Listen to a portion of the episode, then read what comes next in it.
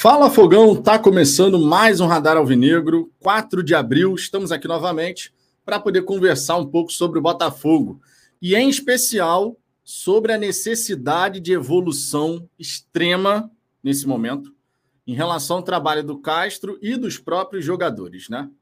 A janela internacional fechou, a CBF estava fazendo uma cagada, né, nessa temporada, corrigiu com uma canetada e logicamente a gente vai trazer aqui um balanço do que foi esse período de janela, as mudanças que a gente teve em relação, por exemplo, ao término da última temporada, não só na, no 11 inicial, mas também no nosso elenco, e como é que a gente pode projetar essa sequência do Botafogo, abril e maio insanos, muitos jogos, sem tempo de preparação, de treinamento, o tempo que tinha já foi, e claro, como a gente agora tem praticamente uma repetição da equipe do 11 que terminou o Campeonato Brasileiro no ano passado, com exceção do Jefinho e do Saravia, mas que teve, no caso do Saravia, uma reposição com características e perfil muito semelhantes, né?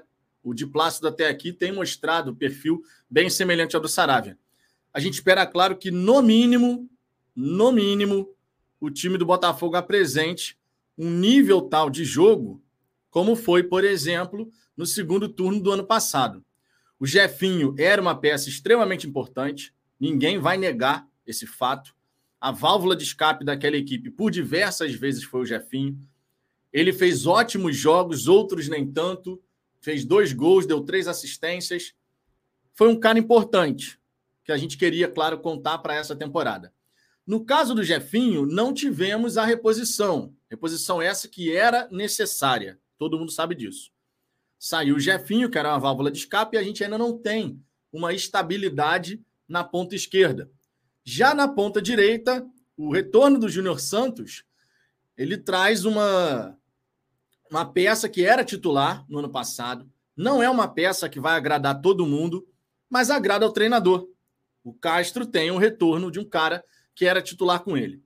Fora a chegada do Segovia, que é a melhor opção do que, por exemplo, era o Canu, o Marlon Freitas, que de, de fato ainda não aconteceu no Botafogo, mas é uma boa alternativa, imaginando que ele possa recuperar o seu nível de jogo, que durante duas temporadas apresentou no Atlético Goianiense, o que fez, inclusive, não só o Botafogo, mas o Corinthians e o Internacional disputarem a contratação do, do jogador. O Carlos Alberto é uma aposta, mas pensando como ponta, me parece que é mais jogo você tentar extrair algo do Carlos Alberto do que do próprio Piazon, embora o Luiz Castro tenha utilizado bastante o Piazon nessa temporada. O Di Plácido, conforme eu disse, chega para fazer a reposição do Saravia, acaba ficando ali com um perfil muito parecido. É um cara que chega bem no ataque, mostra ali capacidade de tirar os bons cruzamentos, mostra capacidade de desarme, mas precisa segurar um pouquinho o ímpeto para não entrar afoito em todas as jogadas e acabar tomando alguns dribles bobos, por exemplo, conforme foi diante da portuguesa, né? Deu um carrinho ali em cima do Yuri, Yuri passou como quis, saiu gol, inclusive, da portuguesa naquela ocasião. Chega agora o Matias Segovia, um garoto, uma jovem promessa do futebol paraguaio, foi muito bem no Sul-Americano Sub-20 e, claro, gera a expectativa de que no Botafogo ele possa acontecer, né? Dando esse salto de qualidade aí em nível de enfrentamento também, já que a Liga Paraguaia é uma coisa, a Liga Brasileira é outra. O Diego Hernandes, infelizmente, não vem para essa janela, vem só para a segunda, mas também gera aquela expectativa de que possa ser um garoto, um, um jogador uruguaio, que foi convocado recentemente, inclusive, para a seleção do seu país, a fim de suprir a ausência do Arrascaeta. O Diego Hernandes, a gente espera que na segunda janela ele de fato podendo vestir a nossa camisa, né?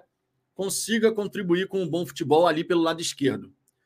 Nesse momento, é o seguinte: a janela foi a janela dos sonhos? Longe disso. Quando a gente pensava, por exemplo, lá em dezembro, escutando a declaração do Castro, até mesmo após a partida contra o Atlético Paranaense, ainda em novembro, naquela coletiva pós-jogo, o Castro já falava: para a próxima temporada, a gente vai precisar reforçar, trazer opções de qualidade justamente para a gente poder elevar o nível. Vem dezembro, o Luiz Castro dá a declaração no Charla Podcast, dizendo que queria, né? Seis contratações, jogadores para realmente serem protagonistas. E isso, somado à ideia de que a primeira janela seria realmente uma coisa um pouco diferente, fez com que a gente, nós torcedores botafoguenses, entendêssemos o seguinte: olha, primeira janela de 2023, o Botafogo vai fazer bons movimentos, sim, com oportunidade de mercado, mas eventualmente trazendo ali um ou dois jogadores um pouco diferentes. Esse tipo de jogador não chegou. Esse tipo de jogador diferente não chegou. Chegaram boas alternativas e algumas apostas. Mas não chegou o cara diferente. O Matias Segovia, o Matias Rojas, por exemplo, poderia ser esse cara diferente. Mas ele não veio. Né? Ele não veio. Então a realidade é: foi a janela dos sonhos? Não, não passou nem perto disso. Foi horrorosa a janela? Também não acho. Também não considero a janela do Botafogo horrorosa, em que pese a gente ter falhado na reposição da saída do Jefinho. Essa reposição, conforme eu disse, pode ser que a gente tenha para a segunda janela com a chegada do Diego Hernandes. Pode ser que ele seja esse jogador. Mas para essa primeira janela, para essa primeira janela realmente, a gente falhou em trazer a reposição de um jogador que era uma peça importante na equipe do Botafogo em 2022. Olhando as outras alternativas que o Botafogo buscou, especialmente o Segovia, o Marlon Freitas, o Di Plácido e o Carlos Alberto, quando a gente fala desses atletas, acredito que são jogadores que, pelo menos no papel, podem ser opções válidas e úteis em diversas circunstâncias. Isso significa dizer, portanto, que, na minha avaliação, uma frase que resume a janela do Botafogo é: poderia ser melhor, mas valeu. Na minha visão, essa frase resume o que foi essa janela do Botafogo. Em momento algum, falar isso daqui apaga o fato de que eu esperava mais. Eu esperava uma janela 7,5, 8. Eu, Vitor, esperava. E eu que lide com a minha frustração realmente esperava que o Botafogo pudesse, nessa janela, trazer um ou dois jogadores diferenciados. E se isso acontecesse, eu colocava aqui uma nota 7,68 para a janela do Botafogo. Mas não foi o caso. Nota 6, na minha opinião, é uma nota que dá para passar. É uma nota que dá para passar. Se você pegar na época de escola, tem escola que a média é 5, tem escola que a média é 6, tem escola que a média para passar é 7. Nota 6 é uma nota que dá para passar. Foi bom, mas poderia ser melhor. Ou poderia ser melhor, mas valeu. Interprete da forma e escolha a frase que você quiser. O grande, X, o grande X da questão agora é o seguinte: o Luiz Castro, de fato, não teve aquela questão de agregar qualidade da maneira como certamente ele imaginava. Quando o Castro falava lá em dezembro sobre agregar qualidade na equipe do Botafogo justamente para que a gente possa, pudesse dar esse salto de qualidade, para que o Botafogo se fortalecesse efetivamente após essa janela, isso não aconteceu. O que o Castro ganhou foram alternativas melhores do, daquela, do que aquelas que a gente tinha. Mas pensando em time titular, o que a gente teve foi mantivemos uma espinha dorsal com esse retorno do Júnior Santos, Saravia e de Plácido, como tem perfil semelhante, e o Saravia não fazia tanta falta assim, mas como tem perfil semelhante, Saravia e de Plácido acabam se, se ficando a mesma coisa, fica elas por elas, digamos assim. Ficam seis por meia dúzia, esperando, claro, que o de Plácido possa evoluir nessa questão de não, de não ser tão afoito na hora de dar o bote, porque por diversas vezes ele já mostrou que é afoito para dar o bote. Mas fica elas por elas.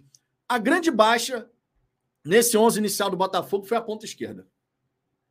E nessa ponta esquerda a gente vai ter que torcer para que o Luiz Henrique possa de fato mostrar que esse essa evolução que ele está apresentando agora nesses jogos mais recentes, que ele vai conseguir elevar isso para um outro nível, justamente para que ele possa, quem sabe, assumir a titularidade pela ponta esquerda e se tornar uma opção muito interessante. O Castro não teve a janela dos sonhos dele. Nós não tivemos a janela dos nossos sonhos, mas tivemos uma janela ok. Na minha visão, pelo menos uma janela ok. mantivemos uma espinha dorsal que chegou na última rodada do Campeonato Brasileiro com a possibilidade de Libertadores. Dependia só da gente. Dependia só da gente. Falhamos na missão. Mas mantivemos uma espinha dorsal que no segundo turno do Brasileiro do ano passado entregou mais do que está entregando. Performou melhor do que está performando. Logo, a gente espera que Luiz Castro e os seus jogadores, especialmente essa base, essa espinha dorsal do 11 inicial, composta nesse momento por PR, que tem um nível muito também muito interessante, assim como o Gatito. Então, no gol, a gente continua bem servido, como no ano passado. Na lateral direita era o Saravia, entrou de plástico. Dupla de zaga, a mesma coisa. Lateral esquerdo, a mesma coisa. Meio de campo, a mesma coisa com a alternativa do Marlon Freitas. Perdemos o PK. O PK desse ano começou melhor do que aquele PK de 2022, né, que estava jogando. Infelizmente, perdemos o PK.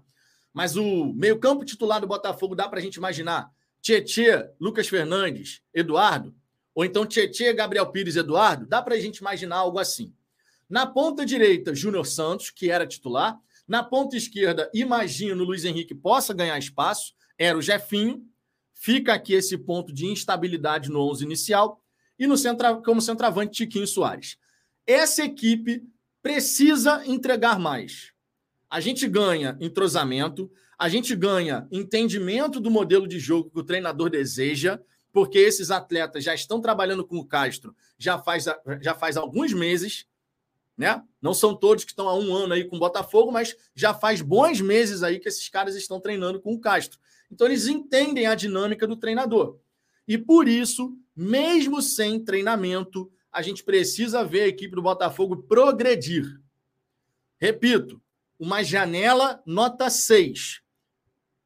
Poderia ser melhor, mas valeu. Esse é o resumo da ópera. Ganhamos alternativas, mas no 11 inicial não suprimos a ausência da principal válvula de escape, certo? Mas dá para apresentar mais do que a gente tem apresentado. O Castro recupera um titular, que era o Júnior Santos, deve ser o titular ao longo dessa temporada, na maior parte dos confrontos. Então a gente agora realmente espera que o Castro consiga evoluir com essa equipe. Que a equipe do Botafogo possa retomar, no mínimo, o nível que apresentou no Brasileirão do ano passado, especialmente após a estreia do Tiquinho diante da equipe do Fortaleza. Que assim seja. Vai acontecer dessa maneira? Não sei, mas vou torcer para que, isso possa, que isso possa acontecer. Uma boa tarde para todo mundo. Deixe o seu like, se inscreva no canal. Vamos em frente. Já falei para caramba aqui nessa introdução. E, obviamente, vou agora dar aquela passada na galera do chat, ver o que, que vocês estão falando por aqui. Concordando, discordando, com respeito, a gente se entende, ou tenta pelo menos, né? Thomas Aracaki. Fala, Vitão. Um abração de Gdansk, na Polônia. Que isso, meu irmão. Pô, sensacional. Tenho muita vontade de conhecer a Polônia. Quem sabe um dia não realiza esse sonho, né? Tenho muita vontade de verdade. Um dia vai acontecer. Um dia vai acontecer. Diogo Santos. Boa tarde, careca. Será que agora o foguete finalmente não vai dar marcha ré? A gente espera que a gente possa evoluir, cara. Por tudo que eu falei aqui, a gente espera realmente que possa evoluir. Luiz Henrique, boa tarde, Vitor. Agora não tem desculpas. Bom, a espinha dorsal que o Castro já tinha, ele, mante... ele agora tem de volta, com exceção do Jefinho. Eu espero que o Luiz Henrique possa aproveitar esse vácuo que ficou aí na ponta esquerda e a gente consiga alcançar a estabilidade lá na ponta esquerda. Vigarista BFR, janela nota 6. O print é eterno, hein? Ué, minha opinião, cara, tu não é obrigado a concordar, não. A minha opinião é: poderia ter sido melhor, mas valeu. Isso, para mim, é uma nota uma média ali para passar. Você pode escolher. Na escola que você estudava, a média era 5, então bota aí nota 5. Na escola que eu estudava, a média era 6. Deu para passar. Não é nada espetacular, mas também não é nada horroroso. Deu para passar. Para mim é isso, cara, é questão de opinião. Aí ele, o vigarista escreve aqui: Incrível como a ideologia. Cara, meteu até uma ideologia aqui. Incrível como a ideologia de vocês e do Fogão Net são alinhados. Quatro meses para fazer contratações e só pegou bagre e apostas. E saiu nosso melhor jogador com apenas seis meses. E você vem falar em janela nota seis. Sustenta a sua opinião até o fim. Não vem falar que não falou, que estão interpretando errado, não. Cara, minha opinião é essa. Tu tá se doendo por causa de uma discordância de opinião, cara. É sério mesmo? Coloca aí qual é a nota que você dá, eu vou ler sua mensagem, de boa. Eu tenho a minha visão, a minha visão é a janela que manteve a espinha dorsal do time do Botafogo do ano passado e trouxe algumas alternativas, ela falhou, especialmente na chegada da reposição do Jefinho. Mas as alternativas que chegaram, se você acha que são bagres, tu tá no seu direito. Eu discordo. O Segovia é bagre? Para mim não é. O Marlon Freitas é bagre? Para mim não é. Não mostrou ainda aquele futebol do Marlon Freitas que credenciou ele a vir ao Botafogo, a chamar a atenção do Corinthians e do Inter, é verdade. Mas, na minha opinião, não é bagre. Se você acha, tá no seu direito. Problema zero. Agora, tu acha realmente que eu vou mudar de opinião lá na frente? O problema para você é sustentar a opinião de que eu tô falando aqui que foi uma janela nota 6? Não tem problema. No final do ano, quando você me perguntar, eu falo, janela, a primeira janela foi nota 6. Porque a minha opinião é essa, cara. Impressionante. Expedito Luiz. Hoje é meu aniversário, gostaria de receber um título da Sul-Americana de presente. Tomara que você receba esse, esse presente lá na frente e a gente também, né? Vai ficar todo mundo feliz. Luiz Cordeiro, boa tarde, meu amigo. Passada a janela, olhando apenas para o elenco, onde podemos chegar nas competições? Cara, de verdade, de verdade mesmo. Com essa espinha dorsal mantida, que foi o time que fez a campanha do segundo turno do ano passado, primeiro, não é para passar nenhum tipo de susto no Campeonato Brasileiro. A gente já parte daí essa história de que o Botafogo vai brigar para não cair, com a espinha dorsal mantida, a espinha dorsal que o Castro teve no último brasileiro, no último Campeonato Brasileiro, não é para a gente ficar passando susto. E digo mais, não é para a gente ficar com essa oscilação intensa de agora tá bem, agora tá mal, agora tá bem, agora tá mal. Porque o time que fez o segundo turno do ano passado, em que pese não termos o Jefinho, a saída de um jogador não pode destruir o coletivo. E o futebol é um jogo coletivo. Coletivamente, a equipe do Botafogo precisa retomar o seu bom momento defensivo. E na questão do modelo de construção, cabe aos jogadores e à própria comissão técnica buscarem as alternativas. Ponto. O Castro tem que buscar alternativa para suprir a carência do Jefinho. Vai ser o Luiz Henrique? Está fazendo alguns jogos interessantes ali entrando no segundo tempo. Será que, tendo sequência, o Luiz Henrique engrena de vez e consegue, de fato, se tornar uma peça importante? Tomara que sim. Nos restou torcer. Repito o que falei na introdução. No que diz respeito à reposição da saída do Jefinho, falhamos. O Diego Hernandes não chega nessa janela. Se chegasse, em tese, chegaria para suprir essa carência. Não é um jogador pronto, não é um jogador já que a gente possa chegar e falar, dá a camisa nele que está tudo resolvido. E eu esperava que a gente pudesse trazer pelo menos um jogador com essa característica, com esse perfil. Um cara pronto, que você pudesse entregar a camisa e ficar tranquilo. Não foi o que aconteceu. O Botafogo preferiu buscar o Diego Hernandes, que é uma aposta, sim, uma boa aposta, mas ainda assim uma aposta. O Carlos Alberto também é aposta. E o Matias Segovia também é aposta. Para essas extremas, o Botafogo não trouxe um cara pronto. Até tentou, o Matias Rojas. Mas foi o único, pelo que parece, né? Foi o único. O Botafogo foi atrás do Matias hoje não conseguiu. Ah, não conseguiu, então vamos de aposta. Nessa, nessa etapa, nessa questão, a gente falhou. Nessa questão, a gente falhou. Botafoguense de Balneário, boa tarde, Vitão. O Hernandes, em apenas oito jogos, tem números melhores que o craque Jefinho em 26. Você tem que considerar a diferença de campeonato também, né? Campeonato brasileiro é um nível de dificuldade. Campeonato uruguai é outra parada. Isso tem que ser levado em consideração em qualquer avaliação, né? Vanessa Nunes, boa tarde, Vitor. A partir de agora, com os reforços, o Castro precisa mostrar trabalho. Concordo, só, só destaco esse elemento. Ele tem sim que mostrar trabalho, mas não foi nem por conta dessa questão dos reforços. Foi porque ele recuperou um titular, ganhou um cara que faz, tem um perfil parecido com quem era titular na lateral no ano passado, e efetivamente só tem um ponto de instabilidade nesse time agora em termos de, de 11 inicial, né? Papel, que é a ponta esquerda. Se o Luiz Henrique engrenar, se o Luiz Henrique conseguir apresentar o futebol que a gente espera que ele possa apresentar e que vai dando sinais gradativamente de que pode alcançar um certo nível, aí eu acredito que a gente está com 11 inicial, pensando no que foi feito na, no segundo turno de 2022, que realmente pode nos dar a tranquilidade de ter uma regularidade melhor, de alcançar um certo nível de consistência Agora, Vai acontecer dessa maneira? No papel é uma coisa, no papel tudo é bonito.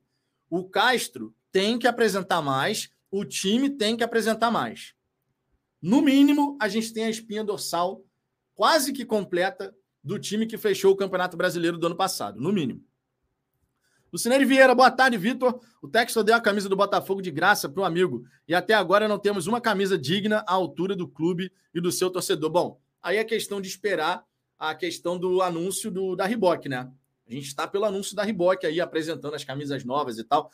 Acredito que em breve vai acontecer. Só destaco aqui que no comunicado do Botafogo, o, quando eles falaram sobre o lançamento da camisa, eles falaram primeiro turno. Em momento algum foi dito antes da estreia, os primeiros jogos, falou primeiro turno lá no, na nota que foi emitida na época. Primeiro turno pode ser em qualquer momento desse primeiro turno, pode ser no fim, no meio, no começo. A gente vai ter que aguardar. Sérgio Ferreira, boa tarde, Vitão. Abemos pontas. Acho que nossa janela, achei nossa janela superior aos times que estão na mesma prateleira que nós. Nota 6,5 com possibilidade de virar 8 se Segovia e Hernandes vingarem a curto prazo. Bom, o Hernandes a gente vai ter que aguardar porque é só segunda janela, né? Então, foi interessante a contratação do Hernandes já nessa janela, mas a gente só consegue chegar aí dizer se efetivamente a, a chegada dele agrega para caramba quando ele realmente passar a jogar na nossa equipe. Porque, repito, uma coisa é o Campeonato Uruguai, outra coisa é o Campeonato Brasileiro. A gente espera que ele possa bem se adaptar aqui no Brasil o mais rápido possível. Elias Azevedo, boa tarde, Vitor. Like deixado, tamo junto. Emil Pinheiro, qual o louco que está falando que essa quantidade de bagres dessa janela fraquíssima foi nota 6? Quem é o louco? Eu. Eu sou o louco. Na minha opinião, foi uma janela que ficou na média. Não ganhamos várias alternativas titulares. Mantivemos agora com o retorno do Júnior Santos a espinha dorsal, que foi bem no segundo turno do ano passado, mas ganhamos boas opções no elenco em comparação com a última temporada. Vai dar certo? Não sei. Repito, nota 6 é uma nota para você passar. Não é que você foi extraordinário, nem é que você foi horroroso. Agora, isso tudo, gente, é uma questão de visão. Questão de visão. Eu não acho o Marlon Freitas um bagre. Eu acho que ele não conseguiu se ambientar e se adaptar 100% ainda ao Botafogo. São duas coisas distintas. Eu não acho o Segovia um bagre. Ele tem como titular o Cuesta. Porra, meu irmão. Como é que o Segovia vai desbancar o Cuesta agora, que tá jogando muito bem? Complicado. O Carlos Alberto é uma aposta, é verdade, mas já mostrou características que podem ser úteis, de velocidade. Aquela arrancada que ele deu contra o Fluminense, claro, chegou na cara do goleiro, quis decidir, né? quis se consagrar. Mas aquela arrancada, levando a bola daquela maneira, não é qualquer jogador que faz. Então tem algum potencial. O Matias Segovia, a gente espera, possa também demonstrar o seu talento, que veio demonstrando no Sul-Americano Sub-20, na equipe do Guarani. Temos apostas, temos boas alternativas que chegaram. O que faltou efetivamente, e para mim esse é o grande ponto, o que faltou foi o jogador diferente. Foi o cara que faria a reposição do Jefinho, um cara pronto. O Jefinho era uma aposta, né? O Jefinho era uma aposta quando chegou no Botafogo. Mas você trazer um cara pronto que pudesse assumir aquela posição e você falar assim, cara, esse cara aí chega realmente para elevar o nível. Esse cara faltou. E por isso, na minha opinião, vocês podem discordar totalmente, problema zero. Na minha opinião, em termos de qualidade de jogadores que foram contratados, o fato da gente não ter esse cara diferente, esse cara não ter sido contratado, é que não faz a nota ser maior. Mas o Segovia não é uma alternativa melhor do que foi o Canu? O Marlon Freitas não é uma alternativa melhor, por exemplo, jogando aquilo que ele pode jogar. Ainda não conseguiu, é verdade. Está buscando se ambientar, se adaptar. Mas o Marlon Freitas ele não é uma melhor alternativa, por exemplo, do que quando a gente tinha o Barreto. O próprio Oyama. O Marlon Freitas, na minha opinião, é mais jogador. O Carlos Alberto não é melhor em termos de ponta do que o Piazon, não tem uma característica mais aguda do que o Piazon, que vem sendo utilizado constantemente pelo Castro. Na minha opinião, é, cara. Agora vocês têm o direito de discordar, logicamente. Problema zero. Sérgio Ferreira, acho muito válido gastarmos um tempinho comparando nossa janela com São Paulo, Santos, Vasco, Bahia, Fortaleza, América e Red Bull. Podemos fazer isso na resenha da hora do almoço. Ricardo Zambuja também estará presente e aí a gente pode trocar uma nota em relação a isso. O Diego Acácio discordando aqui da minha nota 6, problema zero. O Leão também. O JP, nota 4 no máximo. Tá de boa, cara, não tem problema nenhum. O Emil Pinheiro, tu que tá dando nota 6 para essa janela cheia de bagres e apostas, com todo respeito, Vitor, larga esse perso personagem, mano. larga esse personagem. Meu irmão, vocês têm que saber conviver com opiniões distintas. Vocês têm que saber conviver com opiniões distintas.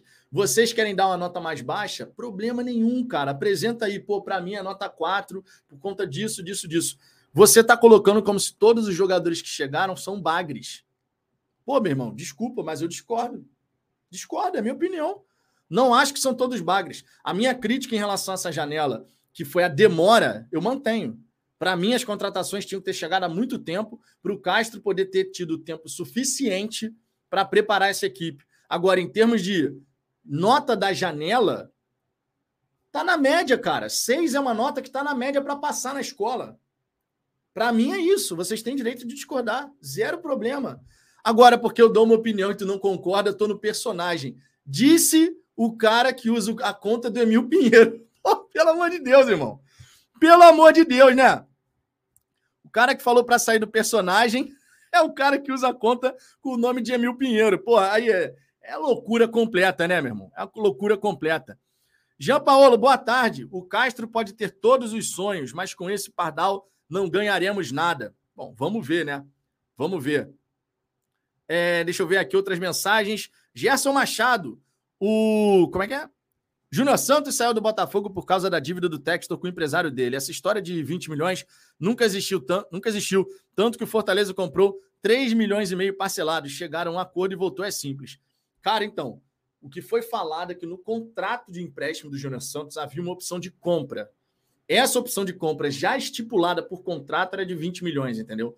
Não é que a equipe japonesa virou para o Botafogo do nada e pediu 20 milhões. Não é o caso. Não é o caso. Segundo consta, no contrato de empréstimo já tinha estipulado esse valor. E aí a equipe japonesa chegou e falou: cara, não, o que está estipulado em contrato é isso aí. Não conseguiu quem pagasse essa grana, ninguém é maluco de pagar essa grana no Júnior Santos. O Fortaleza chegou e ofereceu um faz-me rir. A equipe japonesa pensou: pô, cara, é isso, eu não vou receber nada. Aceitou. Basicamente falando é isso, cara. Basicamente falando é isso. É, deixa eu ver aqui outras mensagens. O Diego Schwenk, nota 4. Botafogo não melhorou o time principal, só trouxe promessas e reservas. Aí, ó. Isso é uma opinião bacana. É uma opinião que discorda do meu ponto de vista, mas está aqui, ó. Botou a nota 4, por isso, isso, isso. Minha gente, aprendam a discordar das opiniões, mas trazendo a própria visão de vocês. Pô, Vitor, discordo dessa nota aí que você está dando. Para mim, como não chegou um cara para ser realmente o diferencial da equipe, é nota 4,5, 4 e olhe lá. Ok, problema zero. Vocês, não, vocês têm dificuldade, meu irmão, de, de discordar da opinião, de ter uma opinião discordante. E aí, se a pessoa tem uma opinião discordante, aí pronto. Aí é aquele carnaval, aquela não sei o quê. Pelo amor de Deus, minha gente. Relaxa. São visões distintas. Há quem não goste do Segovia como zagueiro, de repente. Acha que não vai agregar absolutamente nada. Para mim, agrega. Há quem ache que o Marlon Freitas é horroroso, porque ele não conseguiu se ambientar ainda ao Botafogo. Para mim, agrega. Se ele conseguir recuperar o futebol que ele apresentou no Atlético Goianiense, vai agregar. É uma alternativa interessante. O Carlos Alberto, para mim, é uma aposta válida. Válida. Não estou dizendo que joga uma barbaridade, mas em algumas partidas já mostrou que pode ser útil. A característica que ele tem de velocidade pode ser útil. São visões, gente. Vocês têm que aprender a conviver com as visões distintas. Eu não estou dizendo que a janela do Botafogo foi espetacular. Eu não estou dizendo que foi uma janela nota 9, 10. Estou falando nada disso. Acabei de falar. Foi a janela perfeita? Longe disso. Foi uma janela horrorosa? Também não foi, na minha opinião. Se tu acha que foi uma janela horrorosa, tudo bem. Apresenta a visão. Para mim, foi uma janela terrível por conta disso aqui, ó. E tá valendo, cara. Opiniões distintas, minha gente. Vocês têm que saber conviver com opiniões diferentes das suas. Eu não quero que vocês pensem igual a mim. E vocês também não têm que ficar exigindo que eu pense igual a vocês ou que eu fale que vocês querem escutar, pô. É assim que funciona, né? Vocês apresentam a visão de vocês, eu apresento a minha, a vida que segue, cara. Danilo Neves, boa tarde, Vitão. Nem todos pensam assim, mas eu não acho o trabalho do Mazuco ruim. O que você acha? O trabalho do Mazuco, como diretor de futebol, ele é podado. Por que, que ele é podado? Porque o texto já bateu no peito para falar que a palavra final em relação à chegada de um ou outro jogador é dele. Então o Mazuco não consegue executar o seu trabalho de forma plena. Em outros aspectos que o Mazuco, como diretor de futebol, tem que aparecer, ele já deu uns vacilos, tá? Essa questão agora, por exemplo, dessa crise aí, ele demorou muito para aparecer e dar uma coletiva. E o Castro tomando pancada de todo lado nas coletivas, porque, logicamente, tem que falar, ele é o treinador, o time jogou, o treinador tem que falar. Mas o Mazuco, ele se omitiu tempo demais com uma panela de pressão, ficando cada vez pior a situação. E isso eu não gostei. Então, nesse momento, você tem alguns pontos interessantes que o Mazuco conseguiu fazer, de negociações, de conversas, de conseguir realmente fazer, através da sua rede de relacionamentos, as, os contatos evoluírem. Só que ele já pecou em outros detalhes. Vocês agora, como vamos dar nota também? Para mim, a nota do Mazuco hoje, ele está na faixa ali de 4,5, 5, cara. Poderia ser melhor se de repente ele tivesse a prerrogativa de poder fazer todas as contratações, de poder ser o responsável por ir atrás do jogador que, segundo a avaliação do scout, é bacana e tal, só que o trabalho dele é podado. E aí, quando você avalia o trabalho do Mazuco, uma nota 5 para o trabalho do Mazuco é porque ele já teve alguns acertos em relação a contatos, conversas e tal, não sei o quê. Provavelmente é um cara que, no dia a dia da operação ali, como diretor de futebol, consegue dar conta do recado, só que, com o trabalho que fica no meio do caminho, fica difícil você ter uma avaliação plena, logicamente, né? Fica difícil. Antônio Carlos, para com esse negócio, o Jefinho está no lugar certo dele, no banco, lá na França. Cara, o Jefinho foi uma peça importante no Botafogo. O fato dele estar tá no banco lá do Lyon não significa dizer que ele é mau jogador, significa dizer que ele está tendo que se ambientar a uma nova realidade, um novo idioma. Ele tem que aprender um pouco do francês para também facilitar o contato e a comunicação com os companheiros. É natural que ele tenha dificuldade no começo. Agora, isso não muda a importância que ele teve no segundo turno do ano passado. Não fez trocentos milhões de gols e assistências, não foi o caso, mas foi uma válvula de escape realmente importante e isso tem que ser reconhecido. Não é porque agora ele não está no Botafogo que a gente vai falar o contrário, né? Pelo menos eu penso dessa maneira. Paulo Barros, Luiz Henrique está mostrando disposição, mas daí pensar que será titular é pensar muito baixo. Vitor Sá é muito mais jogador e tem imprevisibilidade, apesar do mau momento. Cara, de verdade, característica do Vitor Sá e do Luiz Henrique é a mesma característica de arrasto. Nem o Luiz Henrique, nem o Vitor Sá são aqueles caras como o Jefinho que dribla, estando parado na frente do cara, consegue dar aquela ginga e vai. Precisa da explosão muscular, precisa colocar em velocidade. Os dois atletas têm esse mesmo perfil. O Vitor Sá e o Luiz Henrique, você não consegue apontar assim, esse aqui dribla que é uma barbaridade, porque não sei o quê. É na velocidade, cara. É na força física, coisa que o Luiz Henrique tem mais do que o Vitor Sá. E a velocidade, os dois se equivalem. Eu acredito que o Luiz Henrique merece uma oportunidade de pegar alguns jogos em sequência. Eu acredito. Dentre as alternativas que a gente tem no elenco, o Luiz Henrique tem entrado bem, tem mostrando que tá, vem mostrando que está querendo, e seria interessante ver o Luiz Henrique jogar três, quatro, cinco jogos seguidos para a gente ver, dá para sair alguma coisa dali? O Luiz Henrique vai abraçar essa vaga? Porque o Vitor Sá, bem ou mal, ele já teve mais minutos do que o Luiz Henrique. E o Vitor Sá não conseguiu se firmar na ponta esquerda. Por isso que eu tô, tô falando que existe uma instabilidade na nossa ponta esquerda. Isso é bem evidente, né? Pedro Neiva, mas, Vitão, o ano passado acabou, o time não vence a portuguesa, esse é o fato, ou não? Concordo, concordo. Já falei aqui, não precisava de trocentos milhões de reforços para jogar melhor nessas partidas contra a portuguesa, Resende, Flamengo C. Todo mundo já falou sobre isso, cara. É, como um time que não vence o Volta Redonda vai ganhar na Série A? Hoje o Botafogo está virtualmente rebaixado. Pô, Pedro, de verdade, tu meter que o Botafogo está virtualmente rebaixado antes do brasileiro começar, sendo que a gente está basicamente falando com a espinha dorsal de 2022, agora com o retorno do Júnior Santos, não está exagerando, não está exagerando só um pouquinho, não? Eu diria até muito, mas assim, só um pouquinho.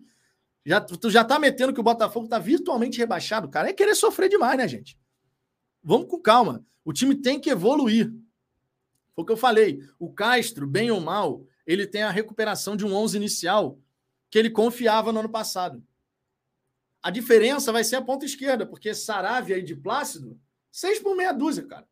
A diferença do 11 inicial do ano passado para o 11 inicial que a gente vai ter agora para Sul-Americana, Brasileiro, Copa do Brasil, a partir desse momento, é o Jefinho, cara. O Jefinho era uma válvula importante, A gente só não sabe quem vai ser ali. Vai ser o Luiz Henrique, que vai conseguir dar sequência? Eu acredito que os últimos jogos do Luiz Henrique dão esperança. O Luiz Henrique entrou bem nas últimas partidas. Quando começou jogando, não foi tão bem assim. Mas é preciso sequência. Dá sequência para o cara, meu irmão. Dá sequência para o Luiz Henrique. Vê se a gente consegue extrair alguma coisa dali. Porque enquanto você tiver colocando o cara, daqui a pouco, ah, tu jogou hoje. Próximo jogo tu não joga. Aí tu vai voltar só daqui a dois jogos. Tu não dá confiança para ninguém. E na ponta esquerda, nesse momento, o que, que o Jefinho teve? O que, que o Jefinho teve mesmo quando jogou mal? Sequência. Mesmo quando o Jefinho fez um jogo que a gente falava assim, hoje o Jefinho tá jogando nada.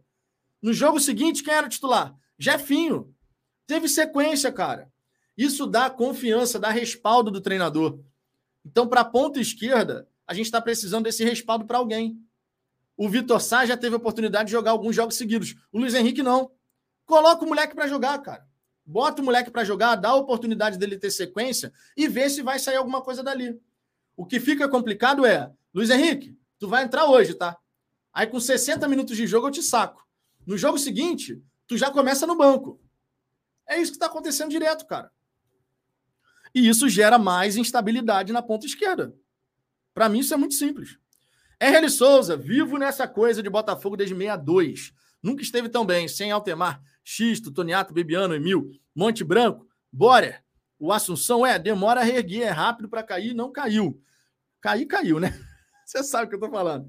Mas assim, demora para reerguer mesmo. A gente, claro, quer que as coisas aconteçam o mais rápido possível. Mas vamos embora, cara. Vamos ver aí o que, que a gente consegue extrair desse, desse time. O mínimo que o Castro tem que apresentar, para mim, isso é, é, é fato. O mínimo que o Castro e os jogadores têm que apresentar é um nível parecido com o que foi no segundo turno do brasileiro do ano passado. É o mínimo. Esse é o mínimo. Porque a espinha dorsal está de volta. O Jefinho faz falta? Faz. Mas aí também cabe ao Castro, mais uma vez eu digo, dar estabilidade para alguém na ponta esquerda. Dar continuidade para ver se engrena. Sem continuidade, a gente vai ficar eternamente com instabilidade do lado esquerdo. Douglas Barros, eu achei nota 7. Acho complicado falar de promessas, jogadores que já jogaram por suas seleções de base e também no profissional. Discordo bastante do Jefinho, nos encantamos, ele não estava pronto. O Jefinho chegou como uma aposta entrou maravilhosamente bem, deu certo. Nem todo jogo foi perfeito, teve jogo que não foi bem, mas teve sequência, cara. Essa questão da sequência é fundamental, gente. Não adianta você querer dar estabilidade ao, ao, à ponta esquerda se você não dá sequência, cara. Uma das coisas, por exemplo, que o Matheus do Fogo Stats, que faz um belo trabalho lá no Twitter, inclusive, uma das coisas que o Matheus do Fogo, Stats sempre destaca é que a gente, por diversas vezes, não conseguiu repetir o 11 inicial. Por diversas vezes. Só que no caso da ponta esquerda, é uma escolha do treinador. No caso da ponta esquerda, o Castro escolhe não dar estabilidade ali. O Castro, quando ele fica rodando, agora é o Carlos Alberto, agora é o Luiz Henrique, agora é o Vitor Sá, e ninguém tem sequência, ninguém ganha estabilidade na posição, o próprio Castro escolhe manter uma instabilidade num lado importante do time na ponta esquerda. Meu irmão, escolhe um. Tu acredita em qual desses que você tem? Ah, o que pode me entregar mais nesse momento é esse. Então dá sequência pro cara, cara. Vê se vai dar certo. Porque se ficar nessa de primeira rodada do brasileiro, joga o Luiz Henrique. Ah, o Luiz Henrique faz um jogo razoável, mas nada assim extraordinário. Segunda, segunda rodada do brasileiro, agora joga o Vitor Sá. Terceira rodada, o Vitor Sá começa, aí daqui a pouco entra o Carlos Alberto. Jogo seguinte, o Carlos Alberto joga. Aí fica difícil, cara. Fica difícil, sinceramente. É... Tiago Fernandes, acredito que Riboc vai seguir o padrão de 23, 24, como acontece com os, os, times europeus. Nesse caso, final de maio deve ser o lançamento das camisas, assim como foi a Puma no passado. Ah, cara, é bem provável que a gente tenha assim esse lance de temporada, né? A camisa da temporada, temporada 23, 24. É assim que deve ser mesmo. Vai lançar agora para o começo do brasileiro, no ano que vem deve ser a mesma coisa. É assim mesmo. É o padrão mesmo. É o padrão da indústria, inclusive, né? É, deixa eu ver aqui. O Glenn de Miranda, só passando uma informação: o Messi está livre no mercado. Vamos de 2% de chance. Esses 2% é brincadeira, né? Esses 2% é brincadeira. Deixa eu trazer outras mensagens. Flávio Rafael, essa torcida é chata. Eles preferem Kevin, Cascardo e companhia. Concordo contigo, Vitão. Cara, ninguém, ninguém prefere Kevin, Cascardo e companhia. Ninguém prefere. O fato de, de repente, tu não, não gostar, o fato de, de repente, você não gostar de um nome que chegou, não tem problema nenhum, cara. Porque isso é uma questão de gosto. Sabe quando a gente pergunta assim, Louco Abreu, é ídolo ou não é? Isso é questão muito particular, cara. Para mim é. Para muito botafoguense, não é. O botafoguense que acha que o Louco Abreu não é ídolo tá errado? Na minha opinião, não. Ele entende que o Louco não fez o suficiente para se tornar ídolo do Botafogo. E tá tudo bem, cara. As pessoas têm a dificuldade de enxergar opiniões discordantes que vão numa direção contrária à nossa. E aí, como tá indo numa direção que não é a minha opinião, tá errado. E não é assim que funciona, cara. Se tu acha que, por exemplo, a, a nota da janela do Botafogo foi 3, foi zero, ok. Quais são os argumentos? Por que, que você acha que foi zero? Por que, que você acha que a nota foi 3? Na minha opinião, foi nota 6, porque chegaram boas alternativas. Não foi uma nota superior, porque a gente não teve o diferente. Se tivesse chegado Matias Rojas agora, por exemplo, eu daria uma nota maior. Se tivesse chegado Rojas, provavelmente eu falaria: olha, essa nota aí está pelo menos nota 7, essa janela. Pelo menos. Chegou um cara diferente, um cara de, que já está pronto. Eu daria uma nota maior. A nota 6, para mim, é o resumo da, o resumo da ópera é. Poderia ser melhor, mas valeu. Essa frase poderia ser melhor, mas valeu, para mim, resume a janela do Botafogo. Na minha visão. Vai ter gente que vai discordar. Só que tem a galera que não consegue né, lidar com opiniões discordantes. Aí fica naquela, né? Vitor Martins, fala, Vitão. Já, já cheguei dando like no seu canal. Tamo junto, cara. Obrigado. Patrick Angel, Vitão, a guerra tá comendo em Israel e o Zahavi quer jogar no Botafogo. O que você acha? Cara, para contratar o Zahavi, teria que gastar uma grana aí na casa de um milhão de reais, né? Por mês ou mais. E nesse momento não vai acontecer, né? Nesse momento não vai acontecer. A gente sabe disso. Vicente, boa tarde, Vitor. Acho que o Segovia e o, Fernandes, o Hernandes vai dar muito caldo. Estou esperançoso. Também estou esperançoso. Também estou esperançoso. Agora, a gente vai ter que dar tempo ao tempo. Se de repente o Matias Segovia tem a primeira oportunidade entrando no time do Botafogo e vai mal, não podemos entrar numa de. Ih, gastou dinheiro à toa. Mas vocês têm dúvida que vai ter torcedor falando isso? Eu não tenho a menor dúvida. Eu não tenho a menor dúvida. Se o Matias Segovia, na primeira oportunidade que tiver, não for bem, e nos primeiros jogos, inclusive, não for bem, porque é uma questão de adaptação, o nível de enfrentamento do Campeonato Uruguaio é um. O nível de enfrentamento do Campeonato Brasileiro é outro. O nível físico, inclusive. O Segovia tem 1,65, cara. Ele é franzino. Tu viu a foto? Vocês viram a foto do Segovia vestindo a camisa do Botafogo? Ele é franzino, cara. Vai ter que ser feito um trabalho com ele para poder ganhar a carcassinha ali sem perder, claro, as suas principais características. Mas vai ter que ser feito um trabalho especial com ele. Agora, entrou, não foi bem, entrou de novo, não foi bem, entrou de novo, não foi bem, e não presta. Cara, três jogos, quatro jogos, não dá para a gente chegar a uma conclusão. Tem que dar tempo ao tempo. É um garoto que está vivendo pela primeira vez num outro país, longe da família, tem um nível de enfrentamento aqui no futebol brasileiro que é diferente do que ele estava habituado. Tudo isso conta. E a mesma coisa vai valer para o Diego Hernandes. A mesma coisa. Você vai ter um garoto que vai chegar no futebol brasileiro, vai ter que se acostumar às dinâmicas de jogo da equipe do Botafogo, uma série de situações, cara. Então, assim, são boas apostas. Não dá para falar que não são. Vão vingar? Eu torço muito para que sim. E eu acredito que vocês também. Mas dá para cravar que vai vingar? Não dá para cravar. Porque são várias variáveis. São várias variáveis que você vai ter que avaliar. Como é que ele está se ambientando e se adaptando ao, ao, país, à cultura. Ele está feliz? Precisa, de repente, trazer um, a família dele para cá, para ele poder se sentir mais em casa? É um ser humano, cara. Mais só do que um jogador, é um ser humano. Então, assim, a gente tem que avaliar esses caras que são apostas de modo macro. Não é só o que acontece dentro de campo. Eu não posso simplesmente olhar para o Segovia e mesmo para o Carlos Alberto, por exemplo, e não está dando certo. Então descarta. Uma coisa é o treinador tem a opção de utilizar o atleta e não utiliza. Por que, que eu estou falando isso? Por conta da opinião que eu emiti aqui em relação ao Sauer. Eu cheguei aqui e falei, cara, olha só, o que me preocupa é que o treinador não escala o Sauer, o treinador não dá indícios de que vai utilizar o Sauer, tanto é que foi uma surpresa ele entrar contra o Dax, vamos ser sinceros. o Raí foi escalado como titular e o Sauer estava no banco. Então tudo levava a crer o quê? Ih, o Sauer perdeu total espaço com o Castro. Castro não bota o cara para jogar? Eu virei aqui e falei antes da janela fechar. Antes da janela internacional, porque a janela nacional continua até o dia 20 de abril. Eu virei aqui e falei, cara, o ativo está se desvalorizando. Se chega uma proposta agora, considerando que o treinador não dá qualquer indício de que vai utilizar o cara, eu, eu venderia o Sauer. Eu falei isso aqui. E não tiro o que eu disse, não. Se o Castro passar a decidir a utilizar o Sauer, maravilha. Agora, se é para ter um jogador que não entra nunca, não faz sentido você manter esse cara no elenco. O Sauer teve todas as oportunidades de sequência? Não teve. Mas para ter, depende dele e também do treinador. Então, cara, a gente tem que avaliar cada caso considerando todas as variáveis. Se o Castro passar a utilizar o Sauer e o Sauer passar a performar muito bem, show de bola. Eu não tenho problema nenhum chegar aqui e falar, pô, que bom que o Castro passou a utilizar o jogador, porque até então não dava a menor pinta de que utilizar o Sauer e ele ficar encostado até o fim. Que bom, se isso acontecer, maravilha, cara. Maravilha. Problema nenhum. Primeiramente, para aquela galera que acha que aqui a gente vai ficar mudando de opinião ou vai fingir que não falou alguma coisa. Não existe isso. Se eu falei alguma coisa, tá gravado aqui no canal, cara. Então não tem a menor lógica eu ficar dizendo que eu não falei alguma coisa.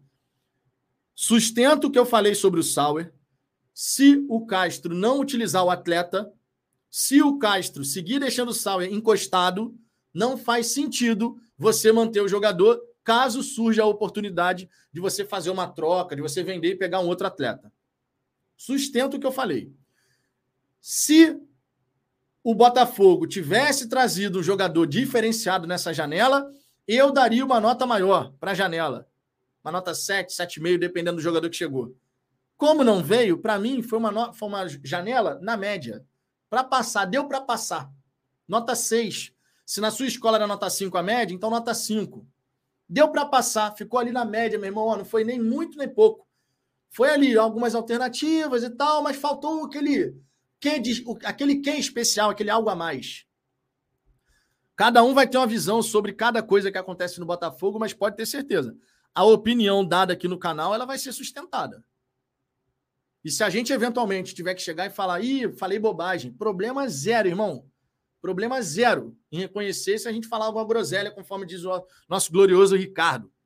Rafael Dezé, esse é o mal dessa geração. Ninguém escuta ninguém. Se não for a minha opinião, nada mais serve. Isso é a falta de cultura que assola nosso país há anos. Falta de argumento e de interpretação. A Digníssima estava me mostrando uma matéria, ontem, inclusive, dizendo que 8% a parada dessa, cara, 8% das pessoas têm assim uma capacidade muito boa de interpretação. Foi feita uma pesquisa aí, depois eu até mostro aqui, que eu fiquei impressionado, cara. Não tão impressionado, porque por diversas, por diversas vezes a gente vê, né? Alguma coisa que é dita e, é mal interpretada, alguma coisa que é escrita e muitas vezes, inclusive, é mal interpretada, acontece. Daniel Coutinho, a verdade é que tem muita gente ainda esperando Cavani e companhia. Choque de realidade tá doloroso e a galera não tá sabendo lidar com isso, concordo. Concordo plenamente. Ainda existe uma galera que fica na expectativa de chegar um cara assim, nível mundial e tudo mais. Olha só, eu vou seguir passando aqui na galera do chat, só que eu tenho um recadinho especial um novo parceiro aqui do canal, a VIP Odonto. Então, dá um confere nessa mensagem. Fogão, conforme você bem sabe, o mês de abril do Botafogo promete ser intenso. Vai ter de tudo um pouco. Final da Taça Rio, Copa do Brasil, Sul-Americana, Campeonato Brasileiro. Vão ser nove partidas, jogo atrás de jogo, meio de semana, fim de semana, para a gente poder acompanhar do Glorioso. E claro, para a gente poder ficar feliz no fim das contas, dando aquele sorrisão, além do Botafogo vencer, a gente tem que se cuidar. E uma ótima alternativa para você cuidar da sua saúde bucal é a VIP Odonto Med, cuja responsável é a doutora Fernanda Mohamed. Lá na rua Luiz Barbosa, número 8, em Vila Isabel, em frente ao Boulevard Rio, antigo Iguatemi, você tem um local super agradável, de confiança, com alta tecnologia nos seus equipamentos. Agenda sua avaliação, o telefone está aparecendo aqui na tela, marca a sua consulta e se cuide. O Botafogo exige isso da gente, né? Mas ó, vai valer a pena. Final de abril, aquele sorriso maravilhoso no seu rosto e o Botafogo muito bem, obrigado. Tamo junto. Tá aí, recadinho da VIP Odonto Med, nova parceira aqui do canal. Fica um agradecimento gigantesco aqui por acreditar no nosso trabalho. E você que está precisando cuidar da sua saúde já sabe, hein? VIP Odonto Med, Rio de Janeiro, lá em Vila Isabel. Seguindo, o Wallace Correia, nota 5 da janela. Apostas e jogadores que podem agregar. Pior contratação dessa foi o Castro. Bom, o Castro foi lá atrás, né? Então já faz tempo aí que a gente está nessa história. Vinícius Camargo, Vitão, você acha que a nossa ponta direita está resolvida até o fim do ano com Sauer, Júnior Santos, Segovinha e Carlos Alberto? Ou traria um titular na próxima janela? Bom, eu já dei a minha opinião aqui em relação ao Júnior Santos. Eu não traria o Júnior Santos de volta. Não é um jogador que me agrada, tá? Não é um jogador que me agrada, porém eu reconheço que entre as alternativas que estavam disponíveis, o Júnior Santos era o titular e ele chega para mais uma vez ser o titular. Ou seja, o Castro ganha um cara que ele confia. E, e, e elogiou, inclusive, né? Na última coletiva pós-jogo, o Castro elogiou o Júnior Santos. Logo, nesse ponto de vista, que é o ponto positivo dessa história, o Castro ganha um cara que sabe o que ele quer do ponta direita. Acredito que a gente só tem ótimas alternativas na ponta direita? Não, não acredito. Agora, o Segovinha vai dar certo? Que a galera já está batizando de Segovinha, né? Tem o Segovia e o Segovinha. O Segovinha vai dar certo? Tomara que sim. Ele joga por ali. De repente, pode ser alternativa de qualidade diferente que a gente está querendo. Não sei se vai vingar logo de saída. Vou torcer para que isso aconteça. O Júnior Santos é o titular, o Sauer tem que correr atrás, o Carlos Alberto tem que correr atrás. Eu esperava uma contratação diferente para a ponta, para as pontas, melhor dizendo. Eu esperava. A vinda do Júnior Santos só tem para mim esse ponto positivo. É um cara que já trabalhou com o Castro, que tem a confiança do Castro, que vai ser o titular do Castro. Nesse aspecto, a gente acaba ganhando o retorno de minha espinha dorsal. Agora, para a segunda janela, tomara que os caras que estão aí possam realmente fazer um grande trabalho, né? O Júnior Santos que possa fazer boas partidas, enfim. Vamos torcer sempre, cara. Isso aí vocês sabem que não tem jeito. A opinião, é, a gente vai, vai dar nossa opinião aqui, sempre torcer. Mesmo que eventualmente a gente tenha que criticar alguma coisa, torcer é uma coisa básica. Torcer é elemento básico aqui para sempre dar certo as coisas no Botafogo, né? É, Léo Guedes, Vitão, a janela também conta as saídas. Saída de Jefinho não teve reposição à altura. Até porque o Hernandes é só para a próxima janela. Então, para mim, nota 5, não passa de ano. Tá aí, ó, uma opinião bacana aqui. Tem colégio que passa com nota 5, mas no colégio do Léo Guedes não passava, não. No meu passava com 6. Então, nota 5 realmente não passaria. E é uma boa observação aqui, né? Uma boa observação aqui do Léo Guedes, né? A questão das saídas. A única saída que a gente lamenta é a do Jefinho. E nesse caso, não teve reposição. A gente vai ter que ver aí se Vitor Sá, Luiz Henrique, especialmente, vão dar conta do recado. Deixa eu ver outras mensagens aqui. O Lívio, nota 6 é justa. Não foi ótima, nem uma draga. Meu único questionamento é o tempo que o Botafogo teve desde o fim da temporada passada. Teve Copa do Mundo, o Botafogo só agiu na última semana da janela. Algo que a gente criticou bastante aqui no canal, porque a gente acreditava que de tanto que o Castro falou sobre pré-época, né, a pré-temporada, a gente acreditou que o ideal mesmo seria que todos os reforços estivessem aqui no começo da pré-temporada, para ele ter todo o tempo do mundo, que ele não teve no ano passado e que mais uma vez não teve. Porque a gente teve pré-temporada, porém não com todos os reforços disponíveis. Ou seja, aquilo que o Castro falava, a gente não teve pré-época, que não sei o quê, que isso, que aquilo a gente continuou sem ter a tal da pré-época no modelo, nos moldes, provavelmente imaginados pelo Luiz Castro. A verdade é essa, a gente continuou tendo uma questão. É... Caslu Jader, me desculpe, mas sua opinião totalmente contraditória. É, vamos lá. Como você dá nota 6 em apostas que não sabe se vai vingar? Saber se vai vingar seria sem nota, então. Só damos nota onde pode vingar. Cara, discordo de você, respeitosamente, Caslu e não tem nada de contraditório. Você avalia uma contratação pelo que ele vem apresentando, certo? Quando o Marlon Freitas chegou, você gostou ou não gostou da contratação do Marlon Freitas? Se você gostou, foi por conta do que você estava vendo no, Atlético Goianiense. Certo? O Segovia é zagueiro. Pô, cara é destaque da, do Independente Del Valle há um tempão bicampeão sul-americano. Bom, bom jogador, né? Bom reforço. A gente avaliou o Segovia pelo que ele já estava apresentando no, no clube anterior dele. O Matias Segovia agora, Segovinha, é uma aposta. Com certeza é uma aposta, é um jovem. Mas ele foi o grande destaque do Sul-Americano Sub-20. Veio jogando muito também com a camisa do Guarani.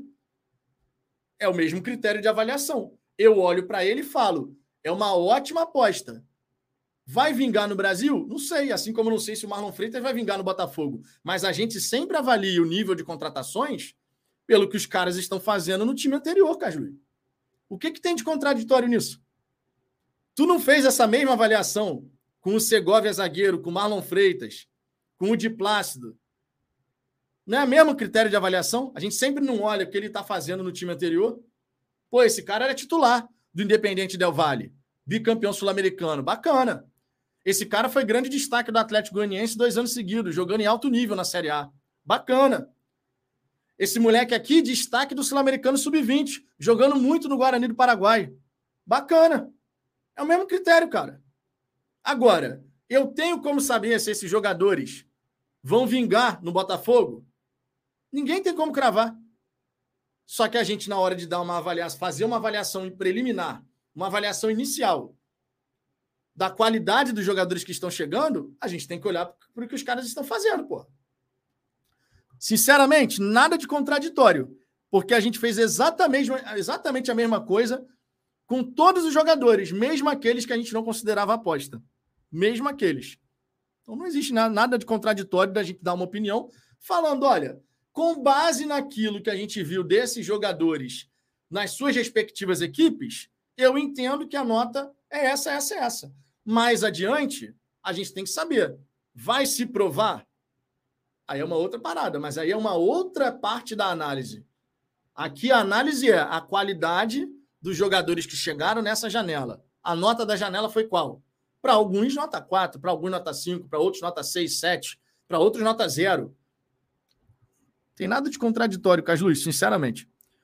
É, Vitor, Vitor Silveira, ninguém, que, ninguém aqui está esperando Cavani, não. Só queremos mais atitude do Botafogo e contratações dignas, porque não vem acontecendo. Bom, não vem acontecendo as contratações dos jogadores diferentes. E para isso não precisa ser um cara mundialmente conhecido, né? Como era o caso do Cavani.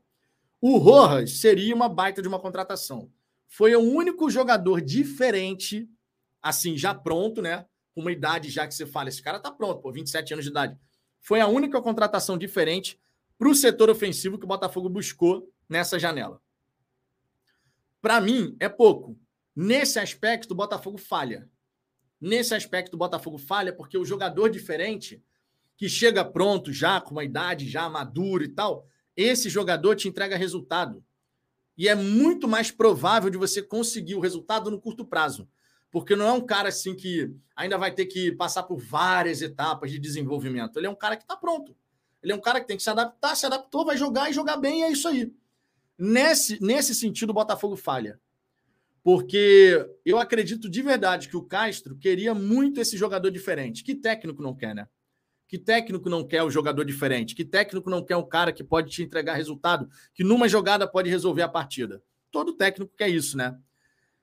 Esse jogador a gente não conseguiu trazer. E esse é o ponto que a gente falha. Esse é o ponto que a gente falha. O Botafogo tem que ter a capacidade de trazer esse jogador mais adiante para a gente poder dar esse salto de qualidade. É aquele cara que você entrega a camisa para ele e fica tranquilo. Não é o craque. Se você conseguir trazer o craque, beleza. Mas o jogador diferente. É o jogador que você sabe que dali pode sair alguma coisa diferente. É o caso do Eduardo, por exemplo. O Eduardo é um jogador diferente nesse time do Botafogo. Nesse meio de campo do Botafogo, diferente é o Eduardo. O Eduardo tem uma visão de jogo que é extraordinária. Aquele passe que ele deu para o Luiz Henrique diante da equipe do Aldax, que o Luiz Henrique chuta por cima, o Tiquinho Soares pressionou a saída de bola, a bola vem no Eduardo, ele consegue aqui, foi no susto, pode ter sido, mas ele consegue ainda assim ajeitar a bola no peito e já de, de primeira no ar, ele cruza para o Luiz Henrique. Aquilo ali não é qualquer jogador que faz, cara. Aquilo ali não é qualquer jogador que faz. Gabriel de Paulo, fala Vitão compartilhar o meu sentimento, que é muito parecido com o do Depp. O Bota me venceu no cansaço. Há uma semana estava completamente desacreditado e vendo esse final, parece que foi uma boa, nota 6. Cara, cada um vai dar sua nota e é isso aí mesmo. A gente só tem que aprender a conviver com os pontos discordantes. Rogério SG, para mim essa janela é 4 ou 5 no máximo, tem que melhorar muito. É válida a opinião, claro. Matheus Carvalho, Vitão, é uma vergonha se o Botafogo trouxeram esse Emerson Urso. O cara é fraquíssimo. É só fazer gol no Botafogo que tem contrato. Pensei que isso tinha acabado. O cara é pior que o Júnior Santos. Cara, até rolou esse nome do, do Emerson Urso aí na, na janela. Se não me engano, foi há um tempo atrás, né? Não foi exatamente agora. Acho que para agora não tem nada, não, cara. Até surgiu esse. Foi lá no começo do Campeonato Carioca. Agora eu lembrei. O Emerson Urso fez aquela partida inicial contra o time B do Botafogo. Aí surgiu esses rumores aí que o Botafogo estava de olho no jogador e tal. Mas, cara, a priori não tem absolutamente nada, não. Júnior Barcelos, Vitão, a verdade é que estamos montando um time bom, que vai render muito nesses próximos anos. E creio que daqui a pouco, próxima janela, serão contratações pontuais. Vamos decolar, aguardem. Eu espero de verdade, eu espero de verdade que a gente veja de fato esse time do Botafogo crescer e se desenvolver. Eu repito aqui o que eu falei, e para mim, não tem nem muita margem para discutir. A partir do momento que você tem a espinha dorsal com a volta do Júnior Santos, ela se recupera, né? Porque a gente estava com a base, mas sem os dois pontas titulares do ano passado. Voltou um. O Júnior Santos chegou para suprir a ausência dele mesmo. Né? Então voltou o Júnior Santos, era titular. Imagino vá ser titular novamente. O Saravia não faz falta. O de Plácido tem um perfil parecido. Mas me parece cruza melhor que o Saravia. Os cruzamentos que o de Plácido consegue arranjar ali no lado da grande área são interessantes. A gente já elogiou isso aqui. Na defesa, desarma muito, mas de vez em quando desliga ali uma chavinha que dá uma entrada estilo Saravia. Vai igual um maluco na bola. De vez em quando. Dá uns carrinhos assim sem necessidade, às vezes. Gosta de dar carrinho, inclusive, né? Então, na lateral direita, se a gente pegar, ó, se a gente comparar o time do Botafogo no final do ano passado com o time do Botafogo, que vai começar agora a temporada Vera, no ano passado, no gol era o Gatito. Nesse ano é o PR e o Gatito é alternativa no elenco. O PR está jogando muita bola, então no gol, estamos muito bem servido, tá de boa. Na lateral direita, era o Saravia. O titular agora é o de Plácido. Existe tanta diferença assim entre Saravia e de Plácido? Não existe. Foi seis por meia dúzia. Embora, conforme eu disse, acho que o de Plácido cruza, cruza melhor do que o Saravia o que já é um aspecto muito importante, tá? O Saravia chegava na linha de fundo e não cruzava bem, não. O de Plácido ele consegue tirar uns cruzamentos bem interessantes. O meu problema é na fase defensiva. Eu tenho receio ali na fase defensiva porque ele tem uma certa ansiedade de resolver a jogada. Tem que colocar, ó, nervos sob controle, às vezes controla a distância, dá aquela recuada aqui para ver o que, que vai ser feito e não sai igual um maluco entrando para dar o carrinho para tirar a bola. Tem que saber ler melhor a situação. A dupla de zaga continua a mesma. Adriel Cuesta. Lateral esquerdo continua o mesmo. Marçal. Meio de campo continua o mesmo. Tietê, Lucas Fernandes Eduardo. Tietê, Gabriel Pires Eduardo. Ponta direita, recuperamos o, que, o cara que era titular. Era o Júnior Santos, agora voltou para o Júnior Santos. Ponta esquerda, imagino que possa ser o Luiz Henrique. Antes era o Jefinho, que era um ponto realmente de desequilíbrio. Centroavante, Tiquinho, continua o Tiquinho. Então, no mínimo, no mínimo, a gente tem que ver uma equipe apresentando um nível tal de performance parecido com o que foi o segundo turno do ano passado. E o segundo turno do ano passado do Botafogo foi interessante. Não dá para a gente falar que não. Foi interessante. Esse é o mínimo que a gente tem que esperar nesse momento do Botafogo. E ah, não tem o Jefinho. Meu irmão, o Castro recebe um milhão e meio de reais por mês justamente para nos momentos desafiadores, nos cenários desafiadores, ele conseguir trazer soluções diferentes. Cabe ao Castro encontrar a melhor alternativa, dada a ausência do Jefinho, que é um cara driblador pra caramba, mas cabe a ele encontrar a solução. A espinha dorsal agora é basicamente a mesma que ele já tinha. Então, ele recebe o que ele recebe justamente para poder também chegar com essas soluções no momento que é necessário. Agora, repito, o Castro tem que dar estabilidade à ponta esquerda. Se ficar nessa de cada jogo joga um, nós não alcançaremos a estabilidade na ponta esquerda. E isso será prejudicial para o coletivo do Botafogo.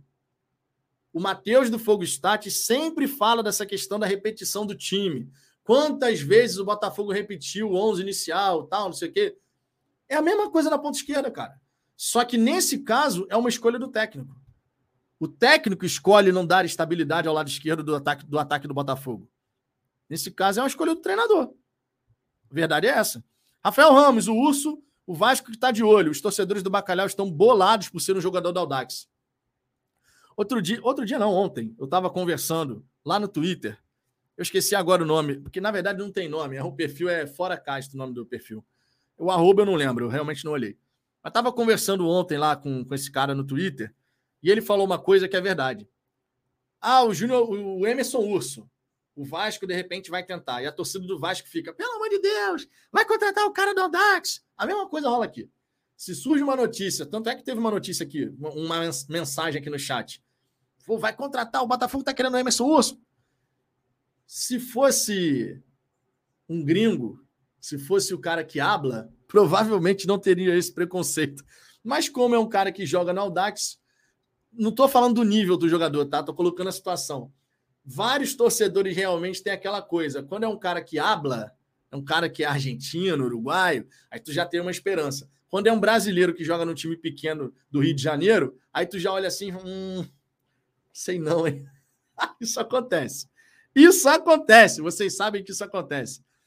Deixa eu ver aqui outras mensagens. O galera falando que eu fiquei travadão aqui, deve ter sido na internet, cara, deve ter sido na internet, mas voltou? O importante é ter voltado. Deixa eu ver aqui outras mensagens. Ó, o Fábio Santos. O elenco é bom e temos bons nomes. Se vier outro técnico com recursos táticos, o futebol do Botafogo pode mudar e muito para melhor. É, você sabe que não vai vir outro treinador. Você sabe disso, não vai vir outro treinador. O treinador do Botafogo é o Luiz Castro vai permanecer até o fim dessa temporada. E para nossa alegria e felicidade, vou torcer muito para ele conseguir nesse brasileiro, na Sul-Americana, na Copa do Brasil, fazer esse time do Botafogo realmente crescer, cara. Porque eu quero é ser feliz, irmão.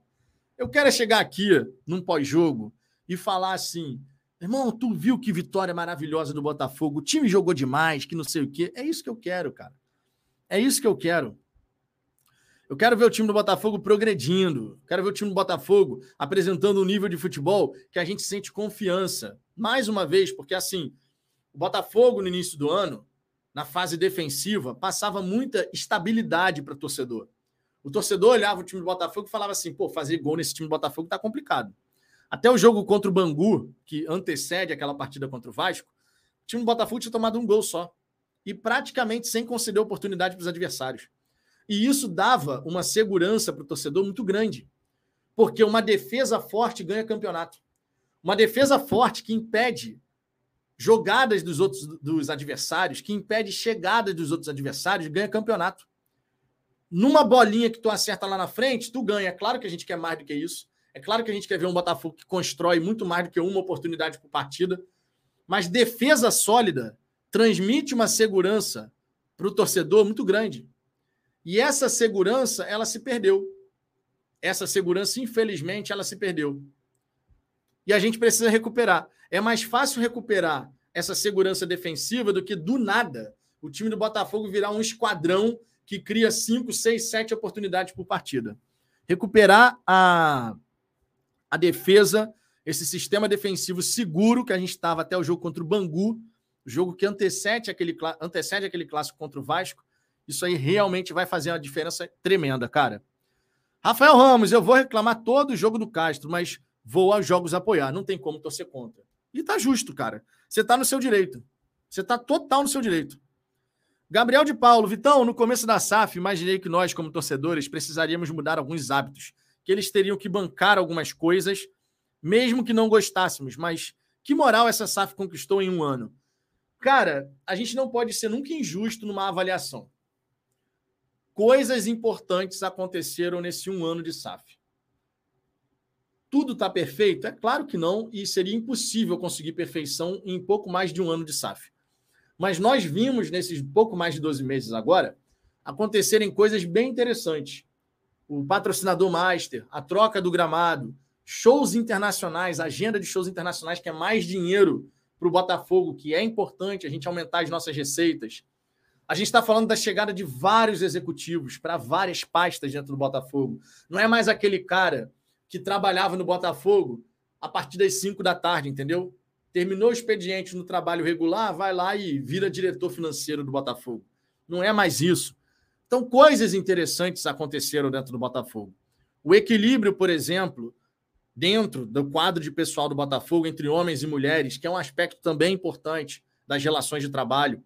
Em relação à equipe, a reconstrução do elenco que veio da Série B, mais de 20 contratações na última, janela, na última temporada.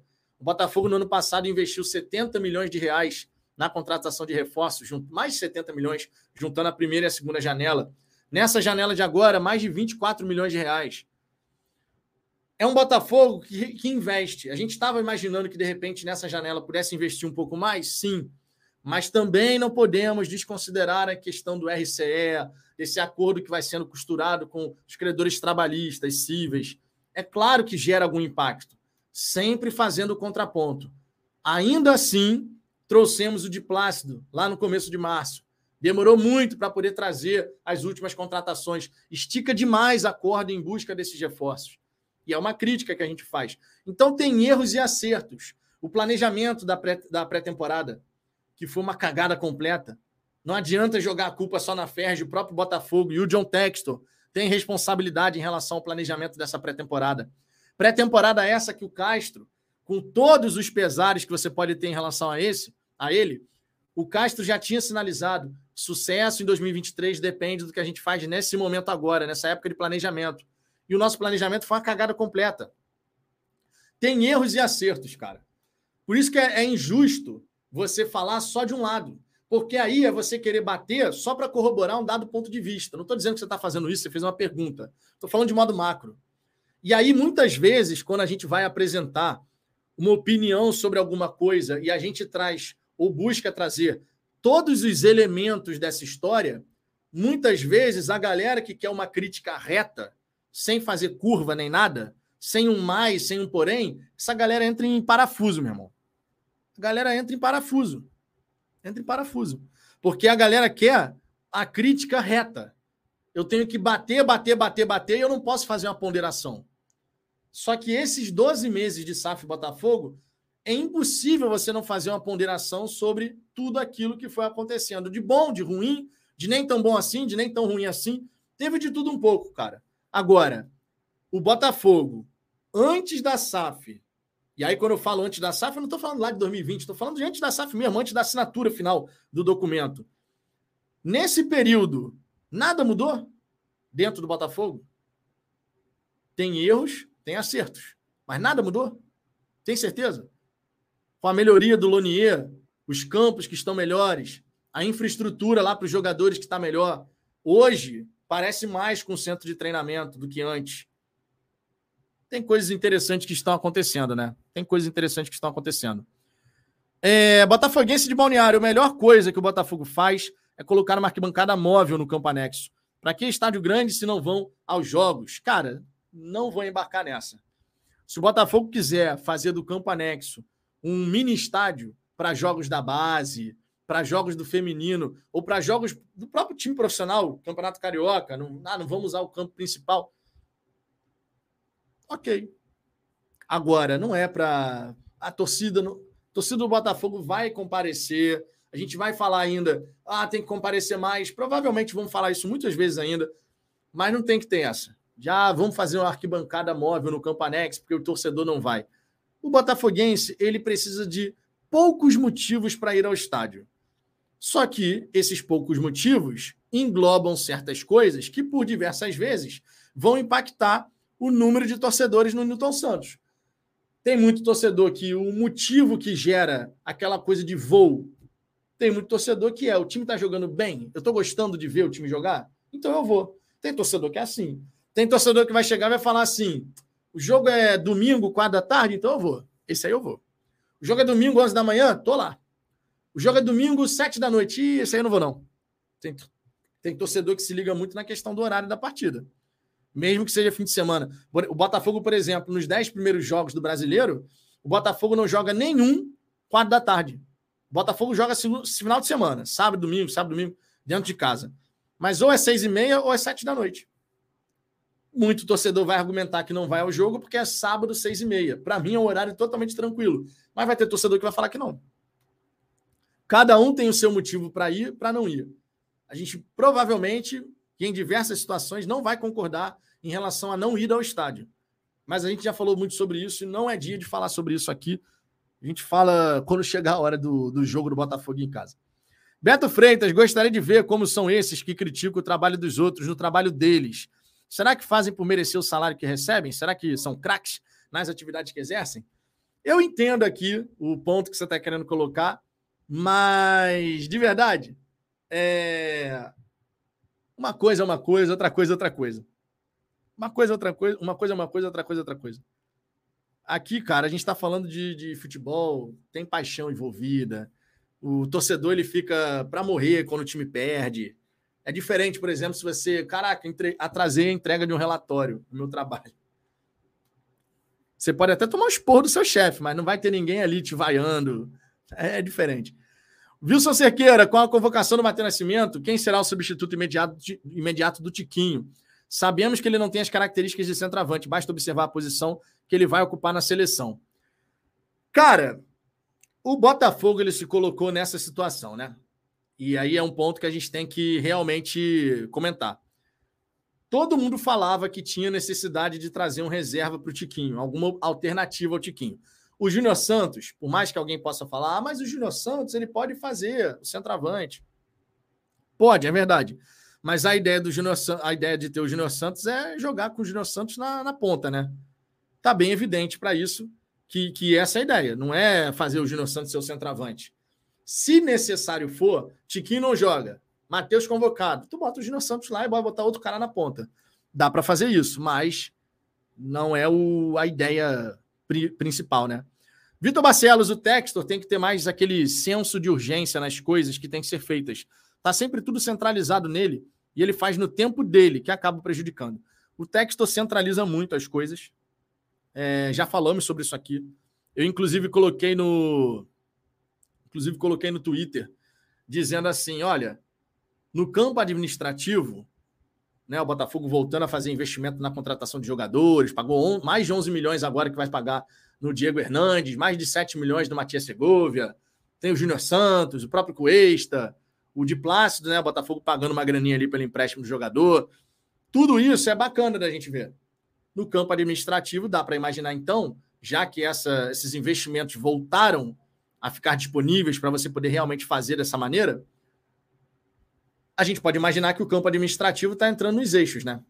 Dá para imaginar isso. Mas a pergunta segue: cadê o CEO? Essa pergunta segue. A gente continua sem uma liderança presente no dia a dia.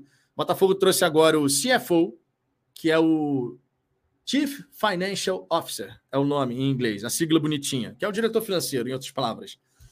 Trouxe esse cara agora, né? Justamente é um papel importante dentro da SAF. É o cara que vai fazer a gestão do fluxo de caixa, questão de pagamentos, não sei o quê, de pagamento da dívida, como é que vai encaixar isso. É esse cara que vai ser responsável por essa parte que é muito importante. E, inclusive, o trabalho dele influencia diretamente também na questão de montagem de elenco, né? Até onde a gente pode ir numa folha salarial? O que, que nossa parte financeira permite? é, é responsabilidade do diretor financeiro, claro, com a anuência do, do texto. Mas o CEO continua uma, uma lacuna aí, cara. E é uma lacuna que faz falta. É uma lacuna que já era para estar tá preenchida. E a gente tem que continuar perguntando: cadê o CEO? No dia 4 de abril, já não era mais para a gente estar tá perguntando isso, né? Já se passaram mais de dois meses daquela entrevista no Fogão Net. Fabrício Condé, agora começa a corrida desesperada para contratar jogadores que atuam no Brasil. Ainda faltam duas semanas para fechar a janela. Pois é, temos essa janela nacional. Essa janela nacional, o Botafogo pode contratar jogadores que disputaram os campeonatos estaduais, mas honestamente não parece ser o caso de que o Botafogo vai atrás de algum reforço, embora tenha surgido o nome do Luan Dias, né, que se destacou como camisa 10 lá na equipe do, do Água Santa tá? Então, é possível que aconteça mais alguma coisa? É. Acredito que vai acontecer mais alguma coisa? Hum, 0,01%. Se eu tivesse que chutar um percentual, eu colocaria um percentual extremamente baixo.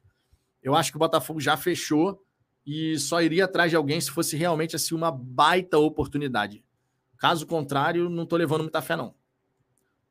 Vamos ver se eu vou queimar minha língua ou não, né? Wallace Correia, pior contratação dessa SAF até então é o Castro. Pode melhorar? É, torço que sim, mas o trabalho é fraco demais. O Castro viveu, assim como toda a equipe do Botafogo, um período de altos e baixos, né? Oscilação. Primeiro turno do brasileiro abaixo, segundo turno melhor. Começo da temporada interessante até o jogo contra o Bangu, né? Interessante do ponto de vista financeiro, modelo de construção ofensiva ainda apresentando dificuldade, o que é uma, uma questão recorrente desse time do Botafogo, né? Ter dificuldade na fase de construção. E piorou agora recentemente, né? Piorou recentemente. Depois do jogo contra o Vasco, a partir da, da, do jogo contra o Flamengo, o time C ali, meu irmão, ali desandou num nível que é surreal. É, então, cara, foi um, foi um período agora, é um período, na verdade, não foi, né? Porque ele continua no Botafogo. É um período de muita oscilação, de muita inconsistência, sabe? A gente não conseguiu em momento algum nesse período com o Castro à frente da equipe, em que pese tudo que aconteceu, chegada de vários reforços, remontagem do elenco duas, três vezes, é, jogadores que se lesionam, suspensão, você não conseguir repetir a, a escalação da equipe, partidas seguidas. Tudo isso é verdade. Quando você conseguiu dar um pouco de estabilidade no segundo turno, defensivamente o time cresceu e conseguiu ser eficiente em várias situações. Mas, repito, o modelo de construção de jogadas do Botafogo ele não é um modelo interessante. Em alguns jogos, o Botafogo conseguiu se destacar, e a gente está falando aí de sete, oito jogos ao todo, com quase 60 partidas no, do Castro no comando da equipe, considerando todos esses elementos de suspensão, lesão, remontagem de elenco que eu falei. Mas é muito pouco, cara. Se você quiser excluir e eu já fiz esse exercício aqui. Se você quiser excluir os 17 jogos, 17 jogos do primeiro turno do brasileiro do ano passado, se você excluir essas partidas, você está tirando ali do, do espectro de avaliação justamente o período onde a gente conviveu com lesão, suspensão, não repetiu o time. Tira, essa, tira essas partidas, tira esses 17 jogos aí, que o Botafogo não, não jogou nada. Se a gente tirar 17 jogos, a gente está falando de 41 partidas, mais ou menos. Em 41 jogos, você ter 7, 8 confrontos em que a fase ofensiva do Botafogo funcionou muito bem em termos de construção de oportunidades durante toda a partida, é pouco, né? Percentualmente falando, é pouco. Então a gente conseguiu ganhar por diversas vezes, conseguiu o resultado, foi pragmático, todo mundo ficou feliz com o resultado, mas a performance ofensiva não necessariamente foi uma maravilha. Já a performance defensiva evoluiu muito no segundo turno do ano passado. Pô, mas evoluiu demais a performance defensiva. Tanto é que quando chegou no jogo contra o Bangu nessa temporada, o Botafogo completou 25 partidas, não tendo sido vazado em 12. Pô, isso é coisa pra caramba, gente. Se você pegar o segundo turno do brasileiro do ano passado, 19 jogos, se você pegar Campeonato Carioca, é, é segundo turno, mais Campeonato Carioca, mais um joguinho da Copa do Brasil, que era o jogo contra o Sergipe à época. Se você pegar tudo isso, até o jogo contra o Bangu, cara, não, se bem que o jogo contra o Sergipe não tinha acontecido, né? Foi depois do jogo contra o Flamengo. Até o jogo contra o Bangu eram 25 jogos, exatamente. Foram seis jogos no começo da temporada. Teve o clássico contra o Fluminense no começo e teve, tiveram os 19 jogos da, da segunda turno da Copa do, do Brasileiro. Cara, 25 jogos em 12 tu não ser vazado é coisa pra caramba, cara. A gente tá falando de quase 50% dos jogos o time Botafogo ter tomado um gol sequer. E aí eu te falo, mais uma vez, defesas ganham campeonatos. O que deu a esperança, e eu vou falar por mim, quero saber a opinião de vocês. O que deu a esperança nesse começo de temporada do Carioca a gente vence o Volta Redonda, vence o Madureira, vence o Fluminense, empata com o Nova Iguaçu, vence o Bangu. Consegue ali fazer uma arrancada inicial com um futebol mais pragmático, tirando o jogo contra o Boa Vista, né? Que a gente realmente criou bastante, né? O time do Boa Vista, na ocasião, estava na lanterna do Campeonato Carioca. Mas a gente fez ali jogos, em sua maioria, pragmáticos, do ponto de vista ofensivo. Só que o resultado, claro, vem e a galera fica, pô, beleza. Só que o ponto que mais me chamava a atenção de verdade era o aspecto defensivo daquele time. A gente via que o Botafogo tinha dificuldade para construir. A gente via, era notório que tinha essa dificuldade. naquele começo do Campeonato Carioca, né? Fazendo, falando especificamente desse recorte. Nós víamos essa dificuldade para construir jogadas, para realmente ter várias oportunidades ao longo de um confronto, mas a gente tinha uma defesa muito sólida. A gente continuou com uma defesa muito sólida. E isso, cara, quando você para para pensar na sequência de temporada e quando você projeta Sul-Americana, Copa do Brasil, Brasileiro, imaginando que a defesa vai sustentar aquele tipo de desempenho, quase 50% dos confrontos sem ser vazado. Pô, meu irmão, não tem como você olhar para as competições mata-mata e pensar, meu irmão, esse time aí com essa defesa funcionando, a coisa pode ficar legal se chegar, de repente, um, dois jogadores ali só para dar aquele retoque no time inicial, no time no 11 inicial. Só que a gente perde o sistema defensivo estável, perdemos, não é mais o mesmo sistema defensivo, tem que recuperar essa estabilidade. Não é mais o mesmo sistema defensivo no quesito estabilidade, tá? As peças em si, a dupla de zaga é a mesma, o lateral é o mesmo, o meio-campo é o mesmo. É questão de encaixe desses jogadores, mais uma vez. Agora, vai acontecer dessa maneira? Se acontecer, se acontecer, a gente vai ter tudo, tudo, tudo, tudo, para ver o Botafogo evoluir nessa temporada. Se, por outro lado, continuar com essa dificuldade de alcançar essa estabilidade defensiva mais uma vez, aí a gente pode ter realmente períodos complicados. Períodos complicados. Vamos ter que aguardar, não tem jeito, cara. Vamos ter que aguardar. Né? Vamos ter que aguardar. Valmir Santos, Vitão, sem ser pessimista, já sendo. Seria o Segovinho o novo Lecaros? Pô, cara, não dá para falar isso, né? Não dá para falar isso, né? Ah, porque o Lecaros era baixinho, o Segovinha também é baixinho muita calma nessa hora.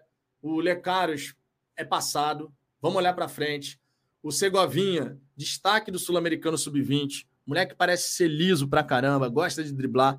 Vai ter que se adaptar ao futebol brasileiro, mas a gente tem que ter muita calma nessa hora para não ficar fazendo esse tipo de. para não grudar essas imagens, entendeu? Acho que grudar a imagem de ah, o Segovinha é o novo Lecaros. Pô, mas o cara nem jogou ainda, né? Então não, não, não embarca nessa, não. Vamos esperar, tranquilo. Quando o moleque tiver a oportunidade de jogar, ver como é que ele vai sair, se vai entrar à vontade, se vai entrar solto, soltinho. A gente espera que sim, né? Wallace Correia, quando o Botafogo pega a bola e vai construir a jogada, dá até cãibra nos olhos. Um zagueiro de muleta consegue recompor a tempo e o Botafogo não passa do meio. Ah, basicamente falando, foi o que aconteceu no jogo contra o Dax, né? O time do Botafogo contra o Dax, extremamente lento trocando passe como se fosse um jogo de fim de ano, casados contra solteiros, final de pelada, ninguém tá aguentando mais correr. Botafogo ficava com a bola no pé, os jogadores, três, quatro, cinco segundos pensando o que, que vai fazer. Pô, meu irmão, aí o Aldax, aí o Aldax, né? Beto Freitas, Segovinha é muito complicado. O nome dele é Matias. O nome dele é Matias. A galera que tá chamando de Segovinha, eu falo, eu leio Segovinha mesmo. Aí a gente fala Segovinha também. Vamos ver o que, que vai pegar entre a torcida, né? Vamos ver o que, que vai pegar entre a torcida em relação ao nome do Matias Segovia. Tomara que, que ele jogue muito bem com a nossa camisa, cara. Tomara de verdade. Minha gente, uma hora e 29 de resenha. Queria agradecer imensamente a presença de vocês. Lembre-se sempre, hoje é terça-feira, dia de rodada dupla aqui no Fala Fogão. Então a gente vai ter a possibilidade tá, de fazer a nossa resenha aqui mais tarde. Eu, vocês, Ricardo Fica o convite para que você possa chegar, participar. No mais, deixe o seu like. Se você não gostou dessa resenha, não tem problema. Deixe o seu dislike, faz parte, concordando, discordando, com respeito. A gente busca se entender. Nem sempre é possível, mas a gente tenta, né? Tô indo nessa, mais tarde estou de volta. Muitíssimo obrigado pela audiência de vocês. Tamo junto. Ó, beijo no coração de cada um. Fui!